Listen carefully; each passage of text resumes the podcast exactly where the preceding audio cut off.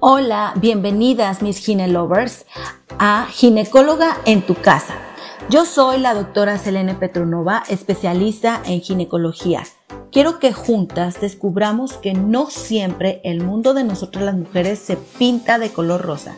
En este podcast me permitirás entrar hasta tu casa, escucharás mucha información, ginetics, hablaremos de psicología, filosofía, del día a día Así que quédate conmigo y aprende a ver la ginecología de una forma diferente. Hola mis ginelovers, bienvenidas a este nuevo episodio de Ginecóloga en tu casa. En esta ocasión trataremos sobre los mitos y leyendas urbanas sobre las infecciones vaginales y cómo podemos prevenirlas.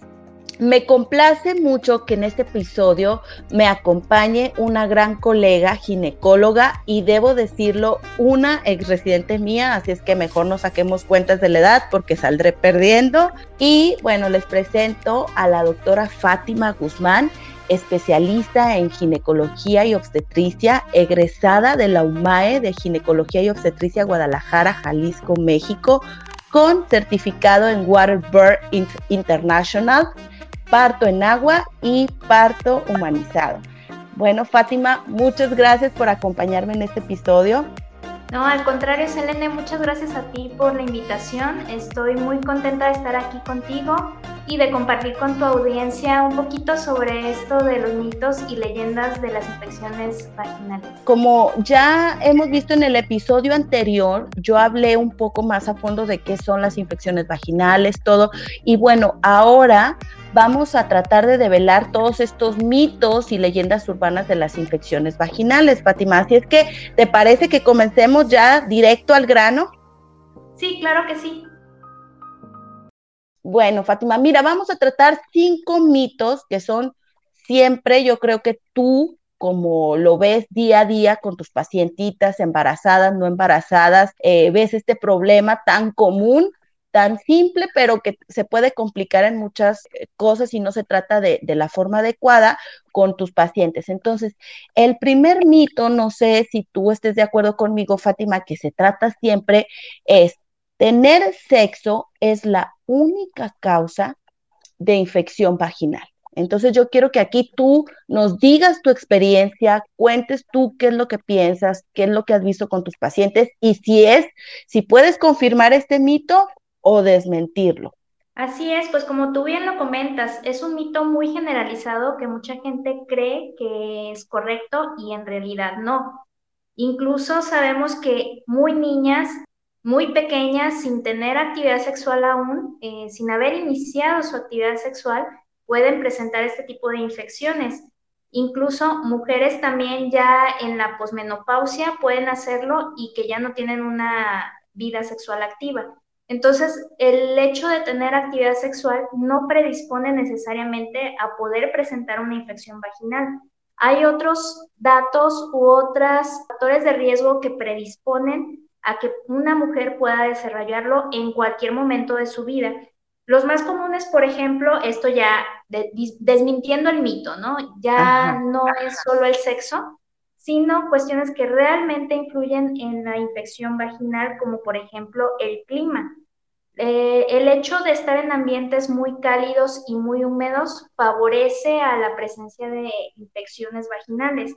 Igualmente, el tipo de ropa que utilizamos puede ser un factor de riesgo muy importante si no utilizamos una ventilación adecuada, si permitimos que la humedad se acumule dentro de nuestros genitales, esto puede provocar que haya crecimiento tanto de hongos como bacterias que normalmente forman parte de la flora vaginal de nuestro eh, organismo y sin embargo al momento de estarlo sobreexponiendo a ambientes húmedos va a crear un ambiente favorable para eh, la presencia de este tipo de infecciones.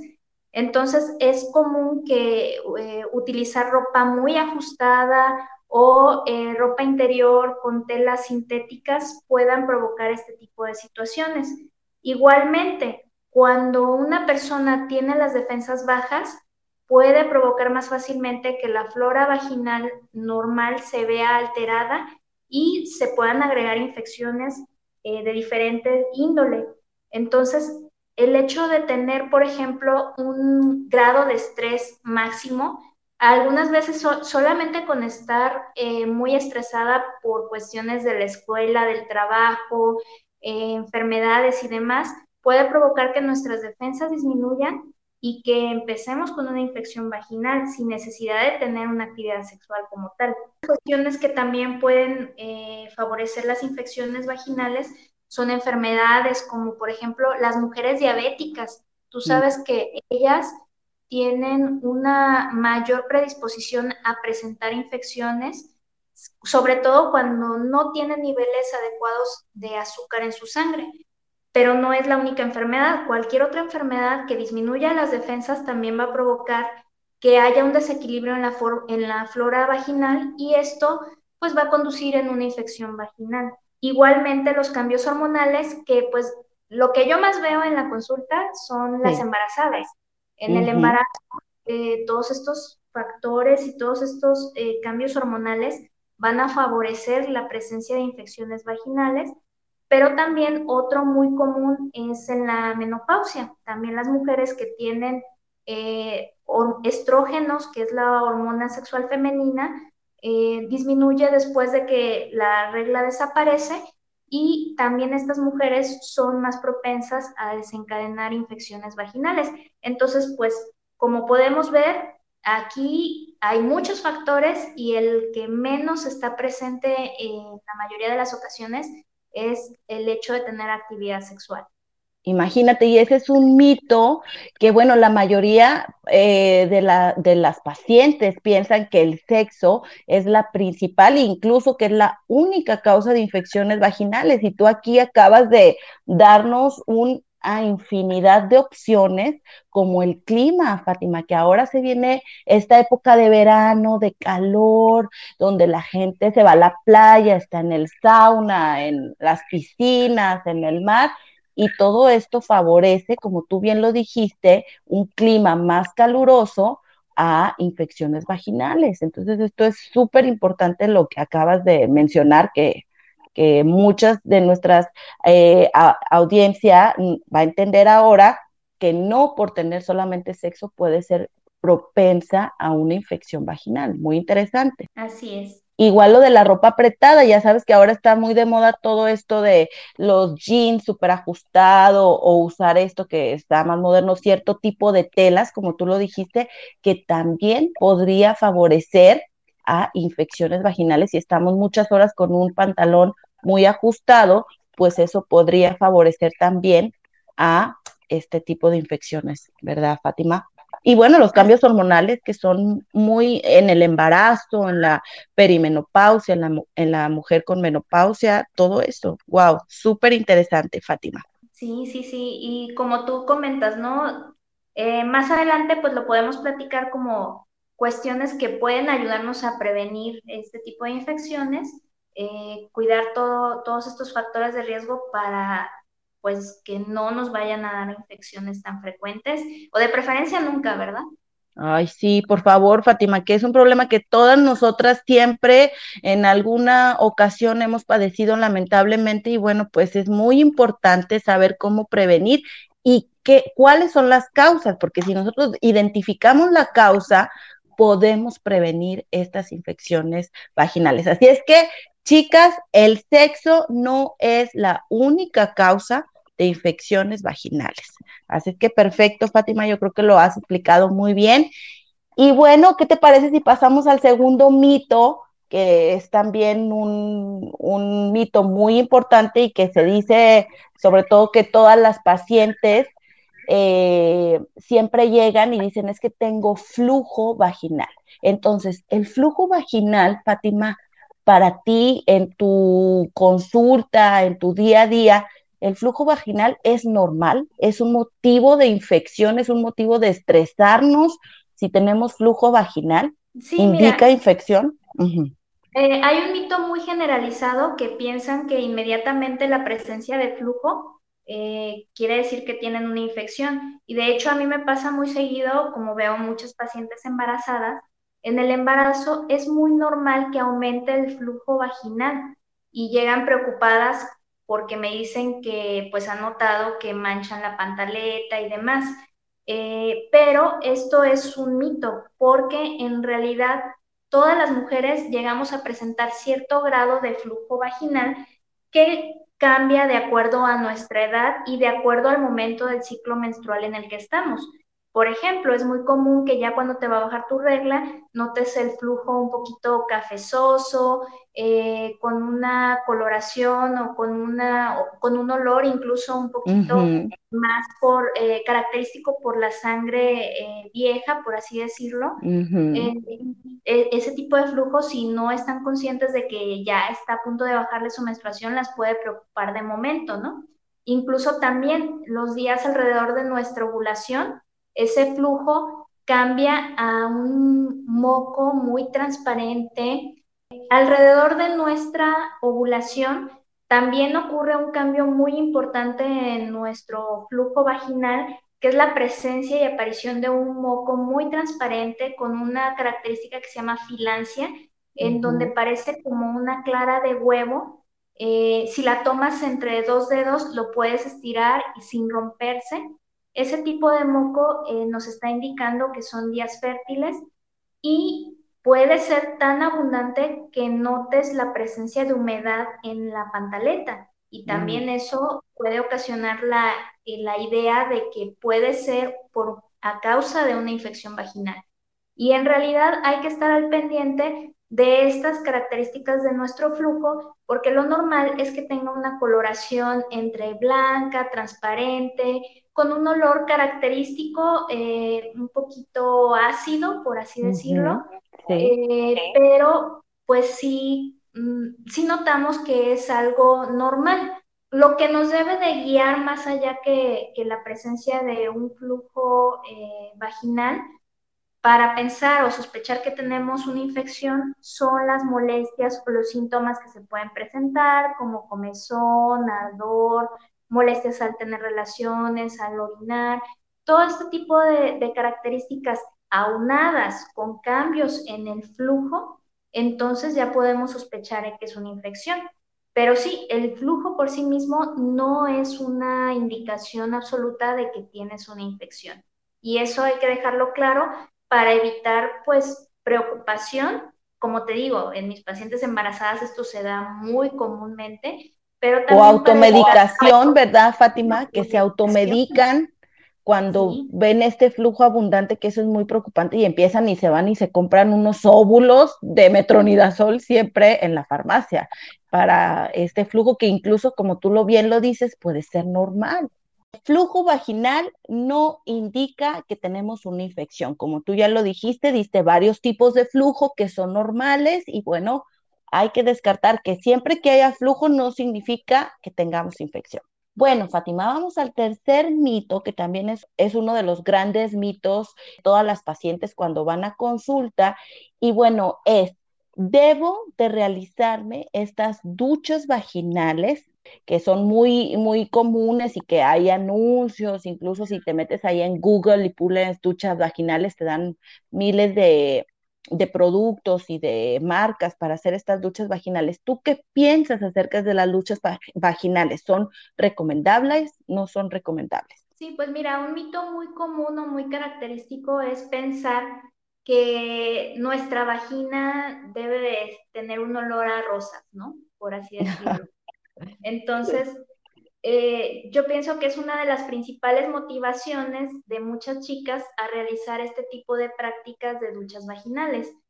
Están motivadas pues falsamente con la creencia de que tiene que oler o que tiene que verse o que tiene que sentirse, olerse o probarse de cierta manera. Y la realidad es que nuestra zona vaginal tiene sus propias características que son dadas por cuestiones hormonales, por cuestiones de de nuestro pH, nuestra propia flora vaginal normal.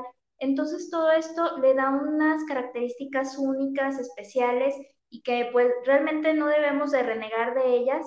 Y también, chicas, déjenme decirles que desde el punto de vista de sexualidad tampoco tu pareja tendría por qué renegar de ciertas características, olores y sabores de tu vagina. Siempre y cuando sea eh, que no tienes una infección, obviamente, el olor de tu vagina no tiene por qué ser a, perfume, ¿sí? Claro, y no tiene que molestar a la pareja, es algo tuyo, es como tu humor, ¿verdad? Es como parte de tu humor natural. Claro que sí. Y el hecho de, de, que quieras que huela bonito, que quieras que se vea bonito y demás, y que por ese motivo te hagas una ducha vaginal, lo único que estás haciendo es que estás barriendo con la flora normal que debe de haber ahí en tu vagina, que también te ayuda y es un medio de protección contra bacterias ajenas a nuestro cuerpo. Entonces, al estar barriendo las bacterias buenas, vas a hacer que se puedan agregar más fácilmente bacterias malas. Y esto a la larga puede ocasionarte más perjuicios que beneficios. La realidad es que las duchas vaginales no deberían de hacerse.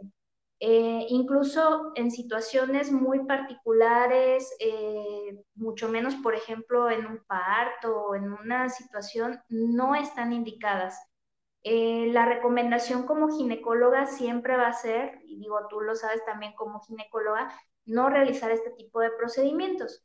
Pero bueno, sabemos aún así que el mercado es muy amplio y bueno, nada más estar al pendiente de que si lo van a hacer sea lo menos posible y que sepan los riesgos que esto conlleva. De preferencia, como te digo, pues no, no realizarlo, ¿no? Sí, así es. El, eh, yo creo que es un rotundo no a las duchas vaginales, como tú bien lo acabas de decir, por todos estos factores, desde barrer la flora vaginal y, y lo más importante, Fátima, que creo que puntualizar que cada vagina tiene una forma diferente, un olor diferente. Entonces, mientras nosotras, las mujeres, aprendamos que nuestra vagina huele de esa forma, ¿verdad? Tiene su olor característico, no hay que querer que huela a Chanel número 5 o a Dior o todas esas cosas. Entonces, nuestra vagina tiene un humor y un olor característico y eso es, eso es algo muy bueno para nosotros las mujeres aprender, ¿verdad, Fátima? Y, y, y aceptar es el olor así característico de nuestra vagina. Y también no relacionarlo necesariamente con una cuestión de higiene, porque puede mm. ser una mujer extremadamente pulcra y limpia eh, sin necesidad de realizarte jamás en la vida una ducha vaginal. Eh, más adelante, si tenemos oportunidad de platicar un poquito sobre cómo debe ser la higiene, este, lo platicamos, pero sí, definitivamente las duchas no son parte de una higiene correcta al momento de eh, cuidarnos eh, nuestra intimidad, ¿no? Sí, muy bien. Sí, sí, lo acabas de decir perfecto. Eso no significa que no, que la mujer no sea limpia porque tiene ese olor su vagina. Eso es perfecto, Fátima. Bueno, pues entonces, chicas, no a las duchas vaginales. Ya Fátima lo acaba de decir muy bien un mito muy interesante también, Fátima, que no sé también si tú lo has escuchado con tus pacientes que te dicen, doctora, solo hay un tipo de infección y por lo general siempre lo relacionan con hongos como la cándida. Entonces, ¿existe solo un tipo de infección vaginal, Fátima? ¿Qué puedes decir respecto a este gran mito? Pues mira, Selene, uno de los grandes mitos, como tú bien lo comentas, es pensar que existe un solo tipo de infección vaginal, pero esto más que hacerlo conciso como tal, eh, es por el tipo de tratamiento, ¿no? Algunas mujeres relacionan que mm, si tienes comezón, si tienes ardor, si tienes una infección, vas, te compras unos óvulos, incluso así los piden en la farmacia, llegan y dicen, ay, me das unos óvulos para infección vaginal y ya, eh, te pones eso y se te quita. Y esto es un gran mito. La realidad es que existen muchos tipos de infección vaginal muy diferentes y por lo tanto también tienen diferente tratamiento. Pues sabemos que lo más común, lo más característico eh, son las infecciones por hongos, como tú bien me comentabas ahorita, eh, y es por la razón en la que muchas mujeres suponen que si tienen comezón es porque traen honguitos y se van a la tiendita por sus cremitas o sus óvulos y listo. Y la realidad es que no. Esto, aparte de infecciones por hongos, también hay infecciones bacterianas, infecciones incluso por parásitos o por virus. Entonces es muy importante acudir con un médico para que pueda evaluarte y pueda hacer el diagnóstico diferencial de las diferentes tipos de infecciones que puedes tener para que te den un tratamiento acorde. y que no vaya a ser que por automedicarte dejes pasar mucho tiempo y haya una sobreinfección, porque también es lo que puede llegar a ocurrir, que haya infecciones mixtas, que exista tanto hongos como bacterias conviviendo eh, ahí en tu vagina y mientras pues tú estás que te lleva eh, con tanta comezón y con tantas molestias vaginales, ¿no? Entonces, sí es bien adecuado y bien importante acudir con el médico y no automedicarse porque no existe solo un tipo de infección vaginal, son muchos tipos. Imagínate, Fátima, muy bien explicado, yo creo, porque sí, la mayoría de las pacientes solo lo relaciona con los hongos, ¿verdad? Yo no sé, estas promociones, yo creo que estos anuncios de televisión, que cándida, cándida, y entonces toda la gente o las pacientes solamente piensan que existe un tipo de infección, y como tú lo acabas de decir muy bien, hasta virus parásitos puede provocar una infección vaginal. Y es muy importante que las pacientes sepan que no solamente hay un tipo de infección. Así es. Bueno, chicas, entonces espero que este mito lo desechemos por completo y ya escucharon la explicación de Fátima, muy bien dicha. Y bueno, vamos a continuar con el siguiente mito. Y bueno, el quinto mito, Fátima, si quieres, podemos pasar al quinto mito, donde también hemos escuchado miles de cosas y bueno, tú que lo ves día a día también con tus pacientes, no sé, llega una paciente y te pregunta, ¿puedo utilizar algún remedio casero para sanar esta infección vaginal? ¿Qué opinas sobre todo eso? ¿Y cuáles son los remedios caseros que tú sí aprobarías o rotundamente dirías no? Cuéntanos, ¿qué, qué haces tú cuando te llegan estas preguntas así super hit a tu consulta? Fíjate, me dio risa porque realmente muchas veces ni preguntan, o sea, lo hacen directo. nada más por consejo de la tía, de la amiga, de la vecina. La abuela, así la abuelita.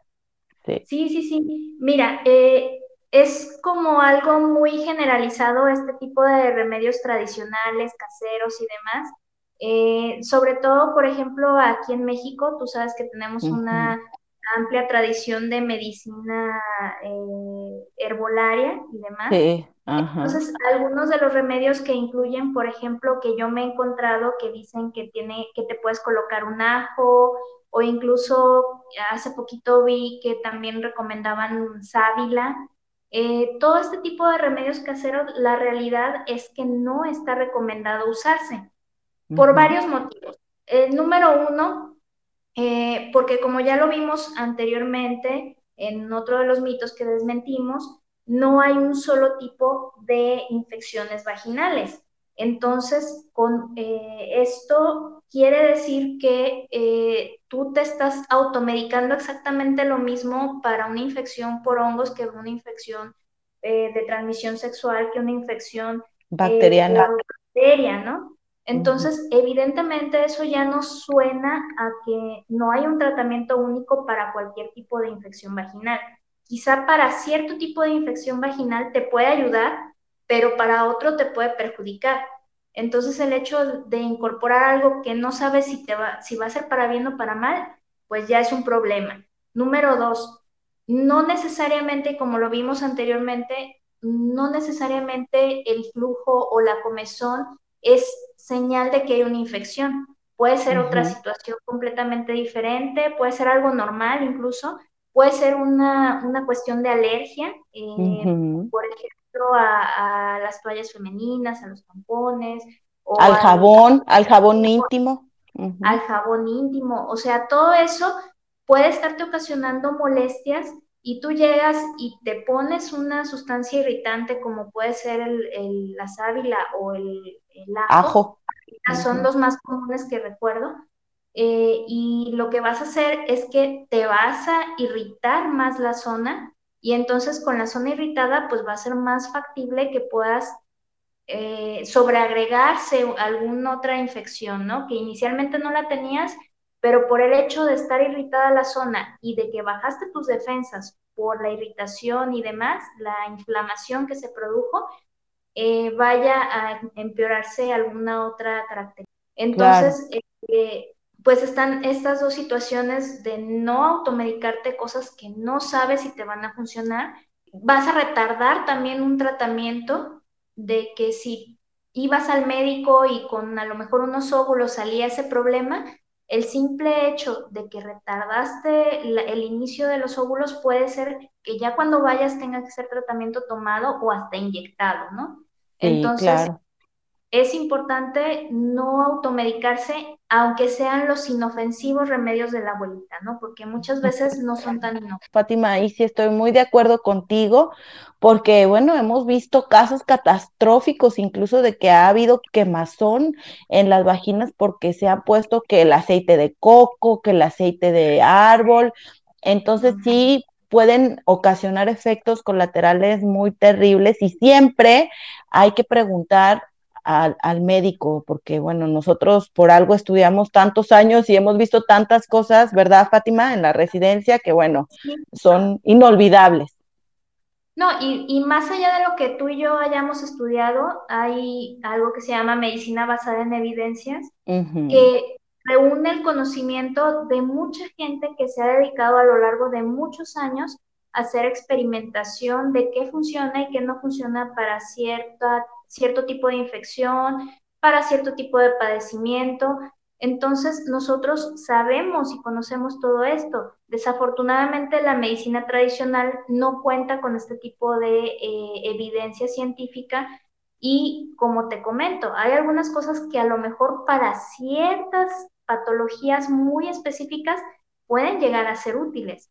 No, no digo que no, o sea, mucha de la medicina que nosotros utilizamos viene de extractos de, plantas. Claro. Pero eso no implica que lo que tú tienes en este momento sea necesario que utilices eh, cierto remedio casero y te vaya a hacer bien. Así es, sí, sí, tienes toda la razón. Así que chicas, siempre que la abuelita, la tía les diga que se pongan por ahí el diente de ajo, el aceite, la sábila o cualquier otra cosa, es preferible esperar y consultar, porque incluso, Fátima, a veces uno hace estos cultivos vaginales para estar 100% seguras y entonces si ya llegan con el ajo, con algún tratamiento, pues ya no podemos hacer un cultivo ni saber cuál es la verdadera causa de la infección. Es así. Sí. ¿Verdad, Fátima?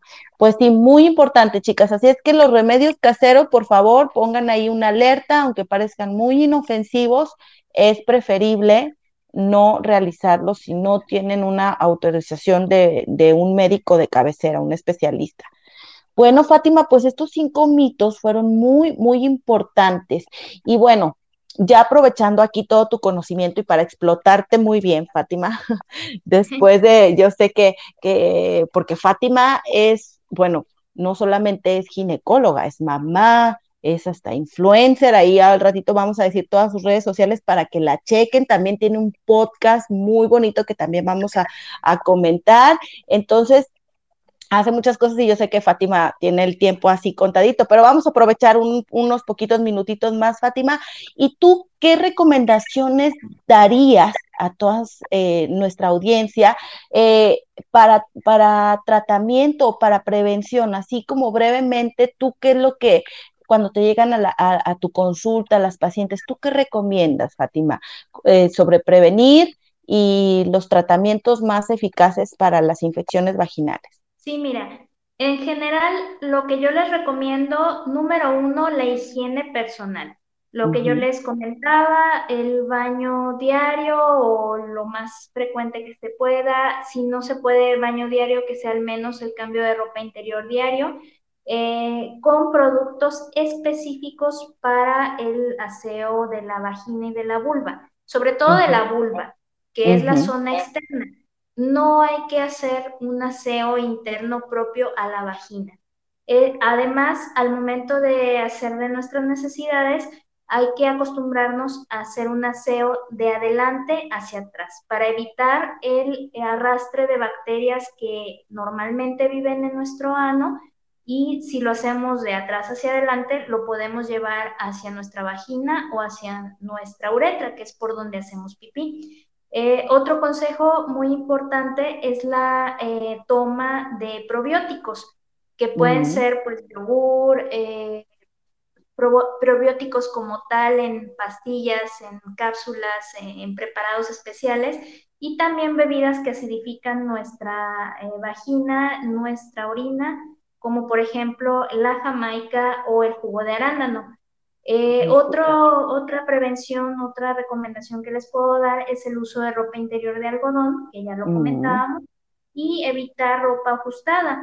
El uso de faldas, sobre todo ahora en verano, pues está más que recomendado porque permiten una adecuada ventilación de nuestra zona genital.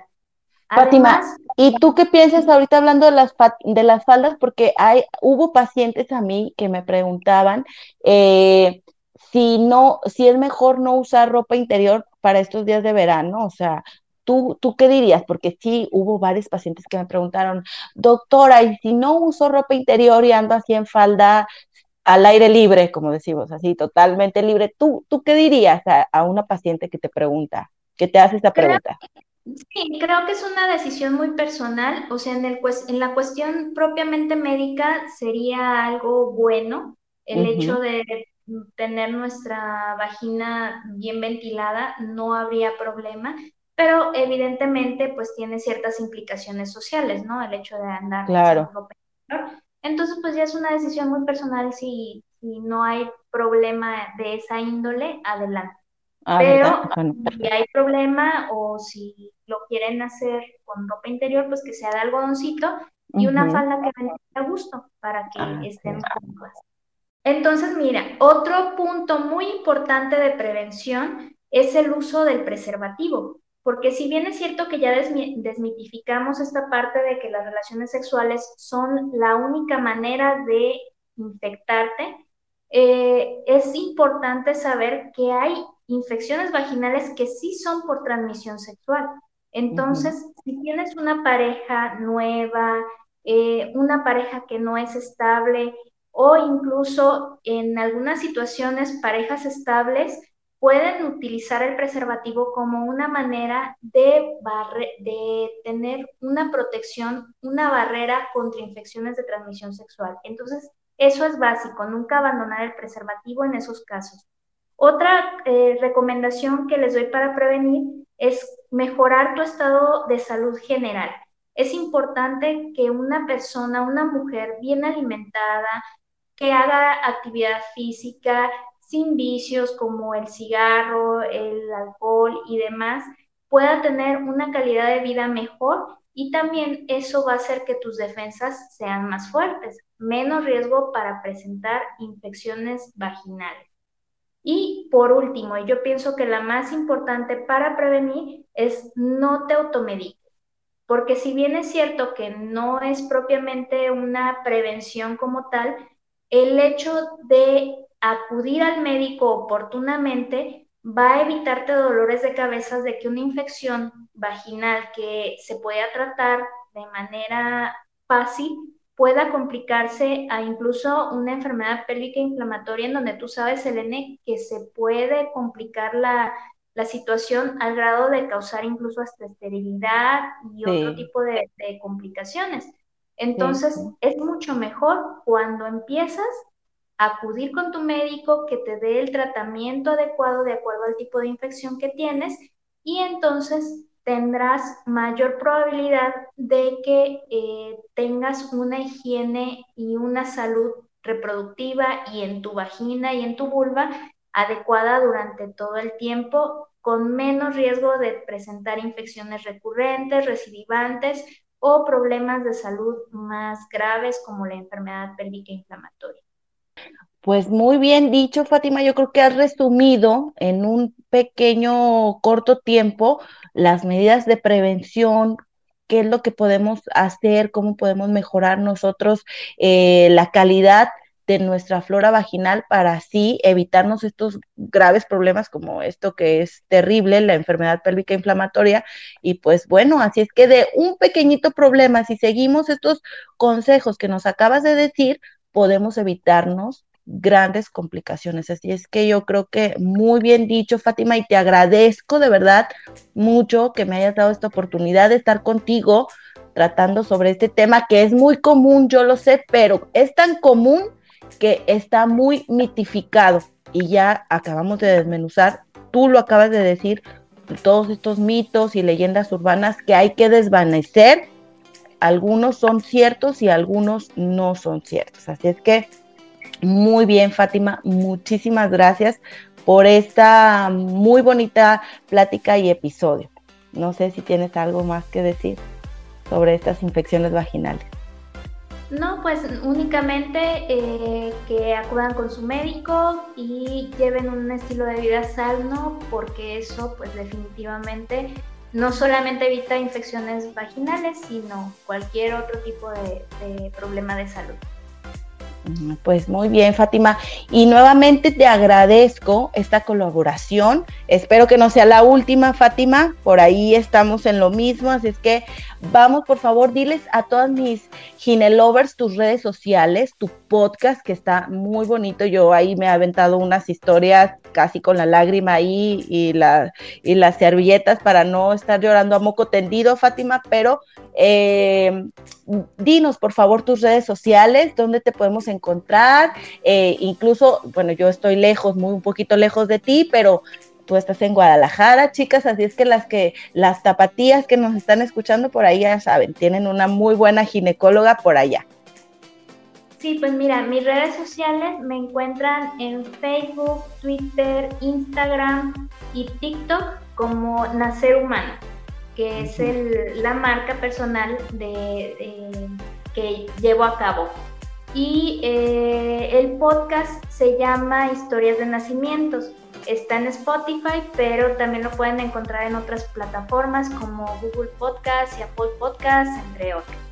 Entonces, este, ahí sobre todo lo que más trato es sobre, como su nombre lo indica, historias de partos que he atendido, que he acompañado y eh, cuento la historia, el chismecito, dirían algunas de mis seguidoras, y posteriormente doy un análisis de por qué ocurrieron desde el punto de vista médico todas estas situaciones. Entonces, para que vayan, me sigan, escuchen el podcast. Y este. Y pues, TikTok, eres una TikTokera también, aparte de ginecóloga, es TikTokera, déjenme les digo, increíble sus TikTok miles y miles de, visualizaciones, así es que también síganla por TikTok, que da muy buenos ginetips, diría yo. Sí, sí, sí, en videitos de un minuto es todo un reto resumir eh, la información. Este, que de repente uno piensa TikTok bailes, pero pues no, también ahí estamos este, muchos creadores que queremos enseñar y que queremos educar a través de videitos de un minuto con información accesible para todos. Y con mucho esfuerzo lo haces, Fátima, yo sé, porque no solo es una excelente ginecóloga, también es mamá, esposa, hermana, bueno, todos los roles que tenemos todas las mujeres tú lo has sabido muy bien organizar y bueno, me tienes sorprendida, chicas, porque no es por ser chismosa, pero Fátima era muy seriecita en la residencia. No puedo creer que ahora me salga de TikTokera y esto, porque yo la veía y era una residente muy seria, muy ordenadita, no decía muchas cosas, era de pocas palabras. Mírenla ahora con podcast, TikTok, Instagram, bueno, bueno, bueno. No, no, qué bárbara, Fátima, me tienes sorprendida, ¿eh? Muy bien. pero, ya escucharon que sí, este, me reservaba mis palabras, pero sí, sí hablo. Ay, sí, no, ya, ya me di cuenta, ya, ya nos dimos cuenta, muchos por ahí que estamos ahí sorprendidos. Pues bueno, Fátima, muchísimas gracias y eh, espero que te digo que no sea el último episodio para poder ahí seguir dando información a nuestras radioescuchas, bueno, no radioescuchas, a, a nuestra audiencia entonces, pues estaremos en contacto, Fátima. Muchísimas gracias por, por tu tiempo, que yo sé que es muy valioso. No, pues muchas gracias de nuevo a ti, Selene. Me dio mucho gusto colaborar un ratito aquí contigo. Cuando gustes, estoy a tus órdenes y pues espero que toda tu audiencia eh, le haya servido toda esta información Y pues también estoy a las órdenes de, de quien esté por acá en Guadalajara. Eh, si están buscando ginecóloga, pues a sus servicios. Ay, muy bien, Fátima. Y bueno, quiero decirte que eres mi primera invitada oficial así de ginecóloga, así es que me vas a dar tú mi patadita de buena suerte que yo estoy empezando apenas a hacer mis pininos aquí, no soy tan experta como, como tú, pero bueno, muchas gracias y espero que, que ahí me, me, me des mi patadita de la buena suerte, ¿verdad, Fátima? Sí, claro que sí, en la distancia, porque pues tú estás allá, yo estoy acá, pero en la distancia, muy buena suerte en este proyecto, Selene, que te lo mereces, que te vaya muy bien. Ay, muchas gracias, Fátima. Bueno, pues entonces estaremos eh, publicando nuevos episodios. Chicas, esperen los próximos episodios. Me despido y recuerden, como siempre se los digo, que no siempre el mundo de nosotros las mujeres se pinta de color rosa. Así es que hasta la próxima, chicas.